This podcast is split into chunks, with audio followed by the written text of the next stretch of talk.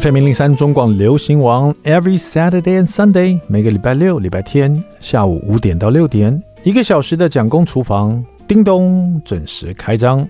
Hello，大家好，我是 Jacko 蒋伟文。好的，马上进入我们的蒋公周记。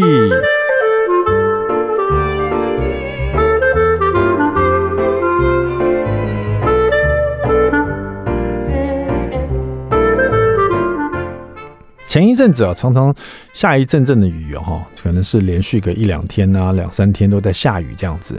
有时候是突然之间好雨，有时候突然就是毛毛雨这样子。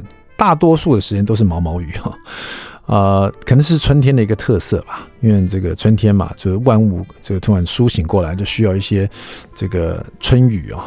这样就就春泥就很多的这个营养养分哦，植物通通长出来，这样春天就会有下下雨这样子。那下雨对小朋友来讲啊，我的印象感觉是小朋友就对这个下雨天呢，有时候喜欢，有时候就讨厌，很难讲。像我们家那个呃，大概快要七岁的弟弟啊，幼稚园大班了哈，六岁了，六岁弟弟，幼稚园大班，然后他正好有一次是礼拜一，他要上课，然后那天一醒过来看到下雨。哦，他就整个心情变得很差。我觉得奇怪，弟弟有时候不会觉得下雨怎么样。他因为下雨，但他可以选他喜欢的雨伞，他很喜欢挑雨伞。然后小朋友就喜喜欢多一个什么配件上课哦，多一个雨伞可以上课，他觉得自己像大人，有个属于自己一个东西哦。所以他那天就是有点气嘟嘟的，就是下雨天。我后来我一问，我才知道，原来星期一是他很喜欢的这个玩沙课。现在的那个幼稚园。还有玩沙课，哎，不要觉得说好像哦，玩沙课这个老师还蛮有创意的，应该蛮轻松，带小朋友玩沙就好了。我觉得小老师真的很用心的，因为玩沙课我们都知道，小朋友一定玩的全身脏兮兮的这样子，那老师还要帮他用吹风机吹一吹啊，弄干净啊，甚至于帮他换衣服啊、换袜子、换鞋子什么的。那这个都是幼稚园老师在做的事情哦。他们还特别安排一个礼拜有一天呢玩沙课，整个是整个班级都去玩沙。所以幼稚园他们那边有一个正好有一个沙坑，他们设计好有个沙坑，小朋友在那边堆沙。但在玩沙的时候可以有很多创意嘛，做自己挖个山洞啊，玩一些什么奇奇怪怪的东西啊。现在很多玩沙人的工具嘛，哎，我记得我小时候，又回到我小时候。我小时候根本完全没有这种玩沙的什么铲子啊，什么沙耙子啊，还有什么，现在还有那种你知道那种沙桶啊，桶子还有很多造型的，一翻过来就是一个城堡，一翻过来就是做了一个什么造型的东西，这样子好像沙雕一样啊。小时候我们就是在也没有公园，公园里面也没有沙坑，我们都在工地啊，在我们那时候呃台台湾还是那个经济在起飞的时候，到处都是工地嘛，都在盖房子。我们家巷子就好多工地，工地一定会有什么？一定会有很多堆的一一堆一堆的沙在那边，他们准备要做那种水泥啊什么的。小朋友最喜欢那个了，我们最喜欢到那边去玩，玩什么呢？就是玩沙球，就是用水啊和一和这些沙。所以在这些工人还没有把这些沙拿去做水泥之前，我们就先把它弄成沙球。沙球有什么好玩呢？不是拿来丢来丢去，是我做完一个沙球以后，然后你把你的沙球放下，我们先猜拳，输的人呢就把沙球放在地上，然后另外一个人就把它呃举高，然后。往下丢，不是用力丢，就是轻轻的把它放开，用让地心引力让它往下掉这样子。然后我的沙球去撞你的沙球，看谁会破，破了那就输了。那所以大家尽量把自己沙球做得很扎实这样子。然后呃，我有把这个故事讲给小朋友听，他们就觉得很兴奋啊，可以玩这样的东西。但是有，但是弟弟也觉得说好像有点无聊，因为他们可以做很多不同的沙堡，好像更有趣这样子。但是我刚刚说到小朋友对下雨天呢、有时候真的是，呃，不太一样的感受。像我就想想说，下雨天他可能会不高兴嘛。那第一天礼拜一他不是有玩沙课吗？弟弟觉得好像没有办法玩到沙，觉得有点可惜。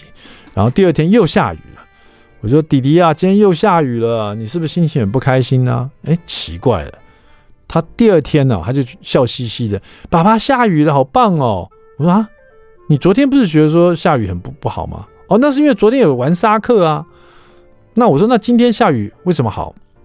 他说：“爸爸，下雨的话，下雨的话，那个就水资源就很丰富啊。水资源呢，现在幼稚园教的教育还真蛮不错的，小孩子从小就知道地球只有一个，不要浪费水，然后水资源很重要。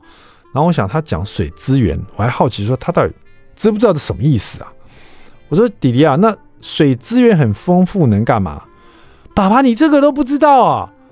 那能灌溉那个田地呀、像插秧都需要水耶。